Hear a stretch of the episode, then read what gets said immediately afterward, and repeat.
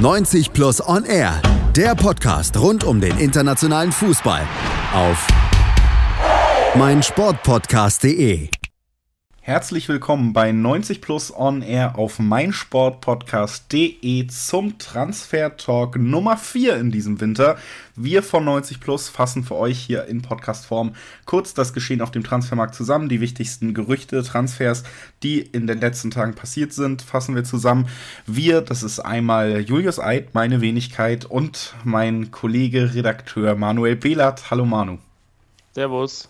Servus Manu ja, worum es in diesem Podcast geht, wissen mittlerweile, glaube ich, die meisten, die einschalten. Ich habe es auch noch mal kurz erklärt. Das heißt, wir brauchen uns nicht lange aufhalten, sondern können direkt einsteigen mit dem ersten Thema des Tages.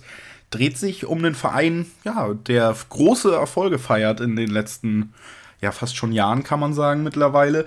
Der auf dem Transfermarkt relativ wenig aktiv ist. Trotzdem, jetzt geht es um Abgang. Serdan Shakiri könnte Liverpool verlassen. Ja, richtig. Ähm, beziehungsweise wurde das zumindest in den letzten Tagen berichtet, ähm, weil es bei Liverpool einfach relativ viel Konkurrenz gibt auf allen Positionen, ähm, auf denen Shakiri eingesetzt werden kann.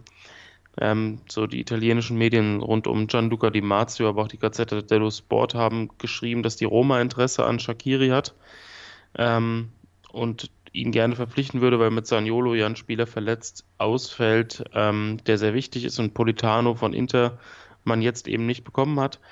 Ähm, jetzt gab es aber gerade eben, also es ist noch keine halbe Stunde her, ein Bericht von Sky ähm, aus England, dass Liverpool Shakiri nicht ziehen lassen will und das passt auch zu den bisherigen Meldungen, ähm, denn schon in der Ursprungsmeldung hieß es, dass Inter mit ähm, Jeremy Boga und mit ähm, Adnan Januzaj zwei Alternativen im Blick hat, ähm, dass man dass, dass das Ganze rund um Shakiri noch so ein bisschen in einem frühen Stadium war und Shakiri jetzt doch nicht äh, das ganz, ganz heiße Thema bei der Roma ist. Also sie haben offensichtlich angefragt und ähm, von Liverpool, so wie es jetzt aussieht, eine Absage erhalten, was ich eigentlich auch für relativ logisch finde, weil ähm, Liverpool jetzt zwar jetzt in der Breite gut besetzt ist, auch mit Minamino, aber ähm, dann sich wieder eine Baustelle aufzumachen und einen Spieler abzugeben, ähm, ist, halte ich für unnötig. Dementsprechend kann man das Thema, glaube ich, auch schon relativ schnell beenden. Ähm, ich glaube, da kommen jetzt von Liverpool die Signale, dass, dass da im Winter nichts geht. Ähm, vielleicht ist es dann im Sommer wieder ein Thema oder nochmal ein Thema, aber ähm, die akute Problematik der Roma ähm, macht eben Winterwechsel erforderlich, sodass das ähm, wahrscheinlich relativ schnell erledigt sein wird, das Thema. Also klare, klare Kante bei diesem Thema ist ja auch mal schön. Oft bei diesen Gerüchten ist es ja so, dass wir hier noch nicht genau wissen, in welche Richtung es gehen kann. Bei dem Thema ja, kann sich natürlich auch noch was entwickeln. Es scheint aber auf jeden Fall so, als würde Shakiri bei Liverpool bleiben. Bei Edison Cavani und PSG ist das Ganze nicht so sicher, dass er im, äh, dass der Uruguayer den Verein verlassen will. Das steht schon länger fest. Im Sommer könnte er ablösefrei wechseln. Er würde gerne jetzt schon weg. Atletico hat ein Stürmerproblem.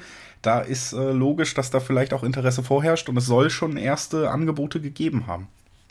Ja, ähm, und zwar ist es so, dass ähm, eben Atletico unbedingt jetzt schon Cavani verpflichten möchte. Ähm, das berichten mehrere Medien auch übereinstimmend, sowohl aus Spanien als auch aus äh, Frankreich. Ähm, ein Angebot angeblich in Höhe von 10 Millionen Euro äh, wurde abgegeben. Das ist Paris aber zu wenig. Sie fordern laut der Marker ähm, rund 30 Millionen Euro. Ähm, das ist eine Summe, die Atletico im Winter nicht bezahlen wird. Jetzt hat sich aber der Sportdirektor von PSG geäußert, Leonardo, und hat gesagt, ähm, dass es durchaus ähm, seitens Cavani eben die Bitte gibt, im Winter schon den Verein verlassen zu dürfen. Ähm, trotzdem wird Paris das aber erst dann machen, wenn die wirtschaftlichen Rahmenbedingungen stimmen. Ähm, zumal man ja dann auch noch einen Ersatz verpflichten müsste oder würde. Icardi bleibt jetzt erstmal bis Saisonende. Da muss man auch mal schauen, ist es vielleicht ein bisschen zu dünn, der, der Kader ähm, in der Offensive sodass das im Moment eine relativ komplizierte Geschichte bleibt. Ähm, Leonardo hat auf jeden Fall einen Abgang von Cavani nicht völlig ausgeschlossen. Er hat gesagt, er weiß nicht, was, was Anfang Februar ist. Ähm, dass Atletico sich schon grundsätzlich mit Cavani einig ist, das ist klar, das haben viele Medien berichtet. Ähm, wenn der Wechsel jetzt im Winter nicht über die Bühne geht, dann geht er definitiv im Sommer über die Bühne. Ähm, aber dafür, dass es im Winter passt, ähm, muss Atletico sich definitiv, was die Ablöse angeht, noch strecken, müssen sie ein deutlich besseres Angebot ähm, abgeben, weil ich derzeit nicht davon ausgehe, dass Paris, weil sie eben auch nicht äh, finanziell auf Rosen gebettet sind, was das ähm, die Möglichkeiten beim Financial Fair Play angeht, ähm, weil sie auch jetzt nicht auf ein paar Millionen Euro verzichten können, sondern die brauchen die Einnahmen. Und deswegen kann das sich noch bis zum Ende des Transferfensters hinziehen. Also wenn ich jetzt eine Prognose abgeben müsste, dann würde ich sagen, das äh, wird im Sommer erst über die Bühne gehen oft ja der Fall bei diesen Wechseln von Spielern, die schon im Winter kolportiert werden, wo der Vertrag aber im Sommer ausläuft, dass wir dann doch den Sommerwechsel sehen. Interessant für Spieler aufgrund des Handgelds, interessant aufgrund der fehlenden Ablöse für die aufnehmenden Vereine. Auch bei Cavani könnte das also so kommen. Paco Alcacer ist nicht ablösefrei. Im Gegensatz zu vielen, die es mit Dortmund halten, dürfte ihm auch nicht unbedingt das vergangene Wochenende und der Einstand von Erling Haaland sehr gut gefallen haben. Stimmung war aber schon vorher bei ihm anscheinend auf Wechsel gepolt. Er war ja nicht mal im Kader und deswegen, ja, mangelnder Leistung im Training, hat auch der Trainer bestätigt. Was passiert mit Alcacer in diesem Winter? Ja, ähm, auch das ist natürlich ein, ein, sehr heißes Thema, weil jetzt in den letzten Tagen relativ viel geschrieben wurde. Also es gab viele Berichte ähm, hinsichtlich eines Interesses aus Spanien. Also Alcácer selbst ähm, ist auch ein Spieler, der jetzt ähm, für sich gesagt hat, darauf deuten alle Berichte hin, dass er, wenn er wechselt, dann gerne nach Spanien zurückkehren möchte. Ähm, Sevilla, Valencia, Atletico waren so die Kandidaten, aber Atletico, wir haben es gerade gehört, ähm, präferiert Cavani und die anderen beiden würden zumindest nicht in der Lage sein, auf Anhieb die 40 Millionen, die Dortmund fordert, zu bezahlen. Ähm, natürlich ist das Thema auch in Dortmund sehr interessant, weil jetzt Lucien Favre am Wochenende ähm, Alcázar eben hart kritisiert hat und auch gesagt hat, ähm, ja, ich hatte nicht den Eindruck, dass der Spieler uns bei dem Spiel weitergeholfen hätte, deswegen war er nicht im Kader und das ist ja schon eine relativ harte Aussage. Ähm, jetzt hat der Kicker in seiner Montagsausgabe geschrieben, dass alles zwar so stimmt, dass Alcázar den Verein verlassen will, aber dass es immer noch kein konkretes Angebot gibt. Das heißt, dass die Vereine eventuell vorgefühlt haben.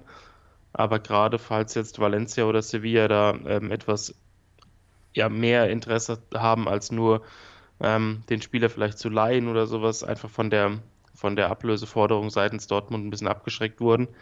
Ähm, dementsprechend ist im Moment tatsächlich alles offen. Also wenn es noch kein konkretes Angebot gab, weiß man noch nicht, ähm, wo bei Dortmund so die Schmerzgrenze wäre. Also die 40 Millionen würde man verhandeln. Dann kann es ja sein, dass man sich ein bisschen, ein bisschen noch runterhandeln lässt. Aber das ähm, wird, denke ich, wenn es bei Sevilla und, und, und Valencia bleibt, wird das für beide Mannschaften extrem schwer. Außer man einigt sich eventuell auf ein Modell mit Laie ähm, per, und, und Kaufpflicht oder Option im Sommer. Aber das ist auch für, für alle ähm, Parteien, außer für den aufnehmenden Verein, eigentlich nicht die ideale Variante, äh, weil es dann einfach sein kann, dass Alcázar im halben Jahr unzufrieden wieder auf der Matte steht.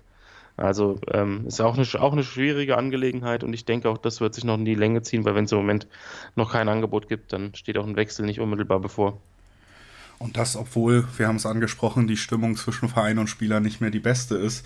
Da wird man dann eben abwarten müssen, ob der, ja, ob Dortmund bereit ist, die finanziellen Interessen ein bisschen hinten anzustellen, um diesen eben unzufriedenen Spieler und die vielleicht schlechte Stimmung auch loszuwerden, oder ob man da festhält und dann Alcacer eben auch noch im zweiten Halbjahr komplett bei Dortmund, ja, wo auch immer, ob Tribüne, Bank oder doch Spielfeld, beobachten darf.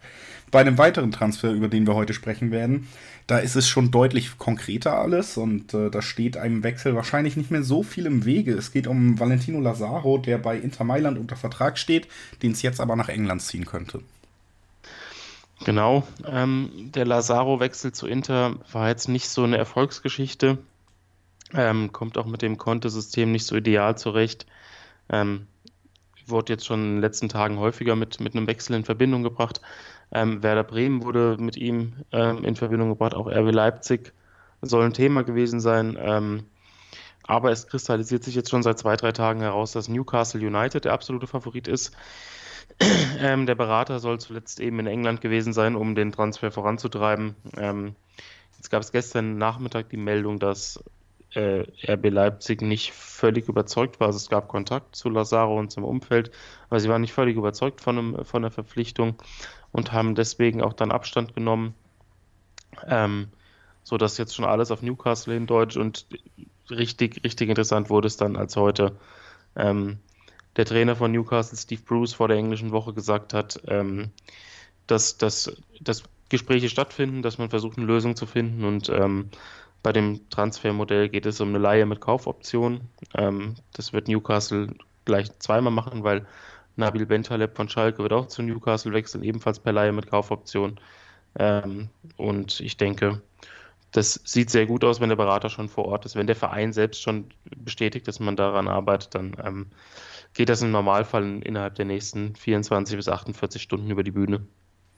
Also endlich mal ja klare Tatsachen hier in diesem Podcast. Das sieht beim nächsten Thema, über das wir reden wollen, schon wieder ganz anders aus. Da gibt es ein relativ ja, undurchsichtiges Dickicht an Teams, die daran beteiligt sind, was Islam Slimani jetzt äh, tun könnte. Denn der ist im Moment bei Leicester unter Vertrag, verliehen nach Monaco. Jetzt sind andere englische Vereine an ihm interessiert.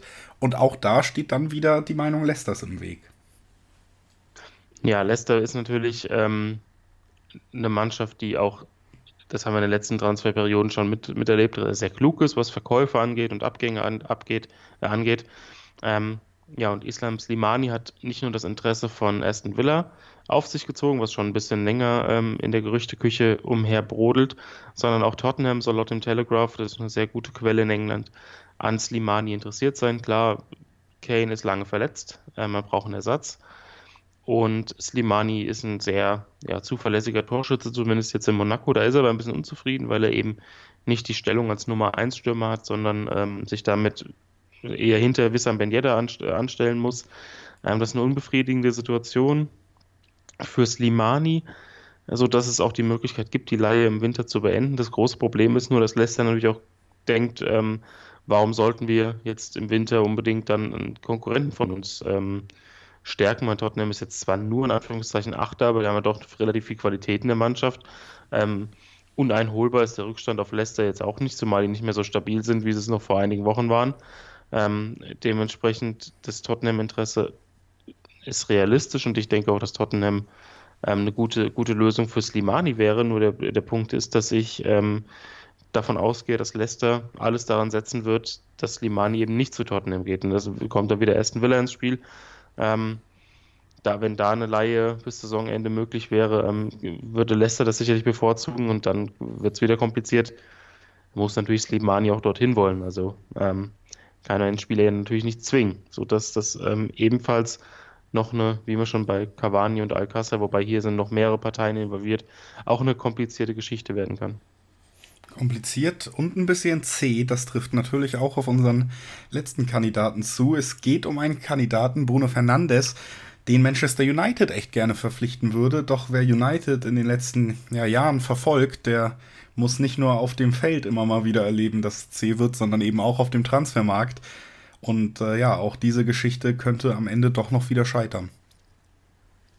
Ja, das haben wir schon befürchtet, als wir ähm, vorher darüber, darüber gesprochen haben, ähm, dass das eventuell sich noch ein bisschen in die Länge ziehen kann. Und genau den Fall haben wir jetzt. Also ähm, am Anfang ging es relativ schnell voran, weil sich eben Bruno Fernandes sehr schnell mit Manchester United einig war auf, ähm, oder Vertragsinhalte geeinigt hat. Ähm, aber Sporting möchte sich dann nicht über den Tisch ziehen lassen. Ähm, das Angebot von Manchester United liegt bei knapp 60 Millionen. Ähm, also das gibt 43 Millionen Pfund, ähm, die, die sofort nach Lissabon fließen würden und eben diverse Bonuszahlungen, sodass das bis auf 60 Millionen noch hochgehen kann. Ähm, das reicht Sporting aber nicht und sie zeigen sich, das, das deuten die letzten ähm, Berichte darauf hin, sie zeigen sich überhaupt nicht verhandlungsbereit im Moment und beharren auf 80 Millionen Euro. Ähm, sodass Manchester United sich jetzt auch überlegt hat, ähm, wie lange man dieses Hin und Her noch mitmacht ähm, und sich, wie die BBC ähm, in den letzten Tagen berichtet hat, auch jetzt über Alternativen Gedanken macht. Wer diese Alternativen sind, weiß man nicht. Also das wurde nicht namentlich genannt und es ist auch, glaube ich, nicht leicht im, im Winter überhaupt ein ähm, Spieler zu finden, der so ein ähnliches Skillset mitbringt und auch noch verfügbar ist. Also da muss man schon bei Clubs eben wie Sporting oder eben bei Spielern, die eine Ausstiegsklausel haben, ähm, wildern, sonst funktioniert das nicht. Ähm, die Sache ist aber im Moment eigentlich relativ klar. Manchester United muss das eigene Angebot verbessern. Be bevor das nicht passiert, ähm, sieht es danach aus, als würde der Transfer doch nicht zustande kommen. So hat der BBC-Reporter, der den Artikel geschrieben hat, auch noch ähm, bei Twitter geschrieben, dass er im Moment davon ausgeht, dass es schon noch über die Bühne gehen wird. Aber wir haben bei Manchester United in den letzten Jahren auf dem Transfermarkt doch häufiger mal ähm, langwierige Geschichten erlebt, die sich dann eben nicht ausgezahlt haben, sodass da im Moment, ähm, wie bei zwei, drei anderen Geschichten, die wir heute behandelt haben, tatsächlich alles offen ist, weil Sporting einfach stur bleibt. Es ist aber auch ihr gutes Recht.